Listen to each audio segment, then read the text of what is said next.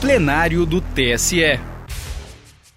Direto do plenário, nesta quinta-feira, 24 de agosto de 2023, o Tribunal Superior Eleitoral negou por unanimidade o recurso de Gessé Silva, candidato a vereador em Sabará, Minas Gerais, pelo Partido da Mobilização Nacional, nas eleições de 2020.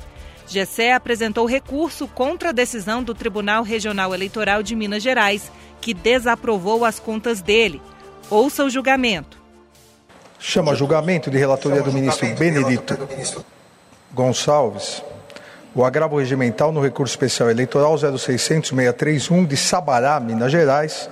Uhum. Trata-se aqui de agravo interno interposto contra a decisão que negou seguimento ao recurso especial e manteve acórdão regional que desaprovou as contas de candidato ao cargo de vereador referentes às eleições de 2020. Passo a palavra ao relator. Obrigado, presidente. Renovando sempre a citação a esse tribunal e já apregoado, como apregoado, já houve a contextualização da, da, do, dos fatos aqui a julgar. Eu permita-me ler trechos da emenda, o voto foi disponibilizado e qualquer dúvida estou sempre à disposição. Conforme nossa jurisprudência, a não abertura de conta bancária específica configura falha grave que compromete a regularidade das contas em seja por si só a sua desaprovação, ainda que não tenha havido movimento financeiro. Abertura de conta bancária só não é exigida nas hipóteses excepcionais previstas no parágrafo 4 do artigo 8 da resolução desse Tribunal 23607 de 2019, dentre as quais a desistência de candidatura antes do fim do prazo de 10 dias, a contar da emissão do CNPJ de campanha e, ainda assim, desde que não haja indícios de arrecadação de recursos e de gastos eleitorais.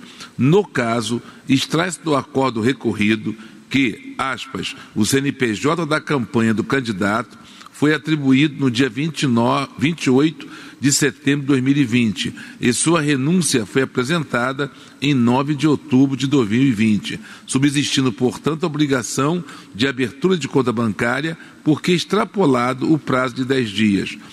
Fecha aspas. No caso, ademais, não há comprovação de que não houve movimentação financeira, vindo a agravar a irregularidade detectada.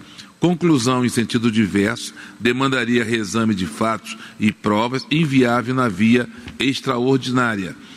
Incabível a incidência dos princípios da proporcionalidade e da razoabilidade para aprovar com ressalvas as contas, uma vez que se trata de falha grave comprometedora da rigidez do balanço contábil, também junto no voto precedente desse tribunal. Presidente, eu nego provimento, como voto, nego provimento ao agravo interno. Há alguma divergência?